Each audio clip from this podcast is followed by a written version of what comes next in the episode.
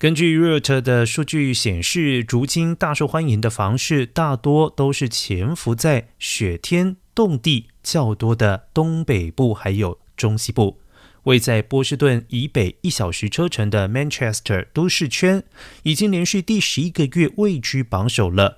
虽然它的房价要略高于四十二点五万的美国均价，但是没有阻止它。被买家所接受，因为这里的房屋售价仍然远低于波士顿。上个月，Manchester 的房价中位数为四十九点五万，而波士顿为七十四点五万。